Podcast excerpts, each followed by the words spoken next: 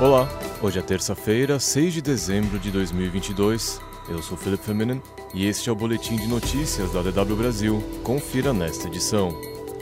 Imprensa alemã enaltece goleada da seleção na Copa e homenagens a Pelé.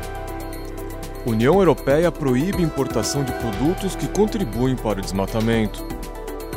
Veredito de processo contra Cristina Kirchner marcado para esta terça-feira.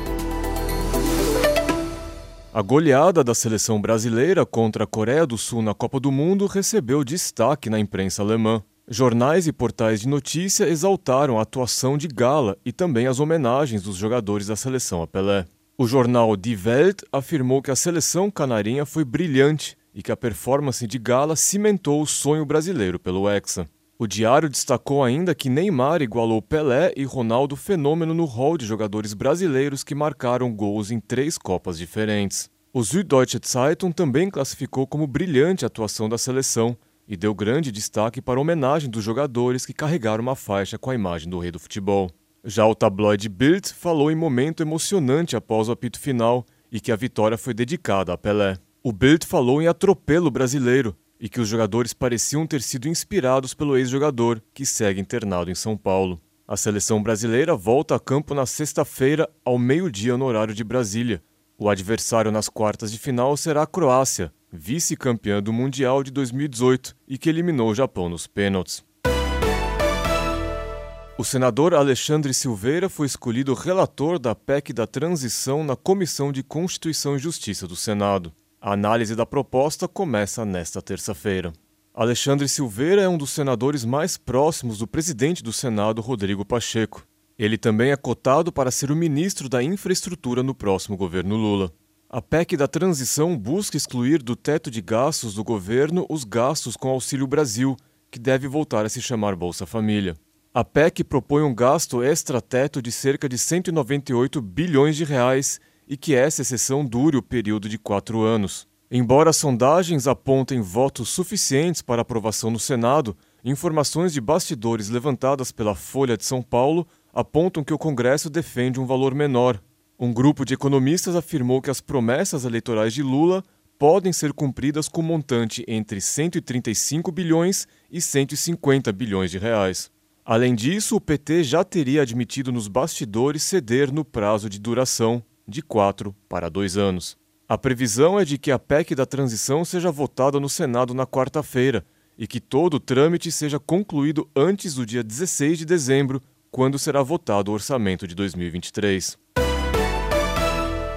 O Parlamento Europeu e os Estados-membros da União Europeia concordaram em proibir a importação de produtos que contribuem para o desmatamento. Entre os produtos listados estão cacau, café, soja, madeira, carne bovina e borracha. Uma decisão, portanto, que pode afetar a agricultura brasileira. Materiais associados, como couro, chocolate e carvão vegetal, também estão incluídos. A importação será proibida se estes produtos tiverem sido produzidos em regiões desmatadas após dezembro de 2020. As empresas importadoras serão responsáveis pela cadeia de abastecimento e terão de provar a origem da matéria-prima de seus produtos.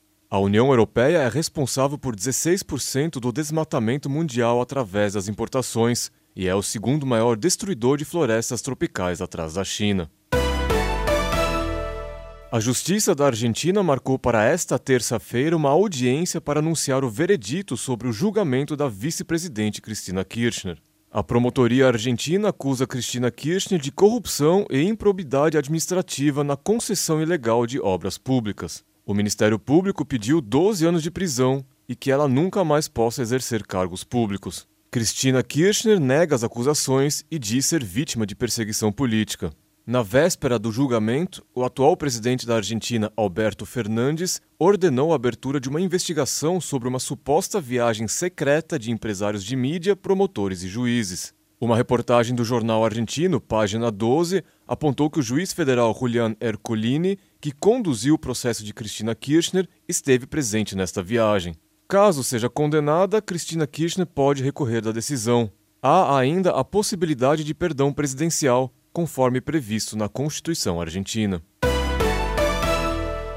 A Indonésia aprovou um novo código penal que tornará o sexo fora do casamento punível com até um ano de prisão. Aprovado pelo parlamento nesta terça-feira, o novo Código Penal está planejado para entrar em vigor somente daqui a três anos. As normas penais se aplicam tanto a indonésios quanto a estrangeiros, incluem várias leis de moralidade e tornam ilegal que casais não casados vivam juntos e façam sexo. O código inclui também a proibição de insultar o presidente e de expressar opiniões contrárias à ideologia do Estado. O novo Código Penal recebeu críticas. Durante a redação do rascunho anterior, em 2019, dezenas de milhares de pessoas foram às ruas protestar.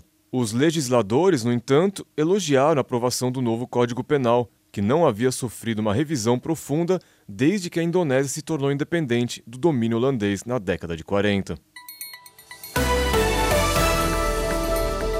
Mais notícias você encontra no nosso site. Acesse tw.com/brasil.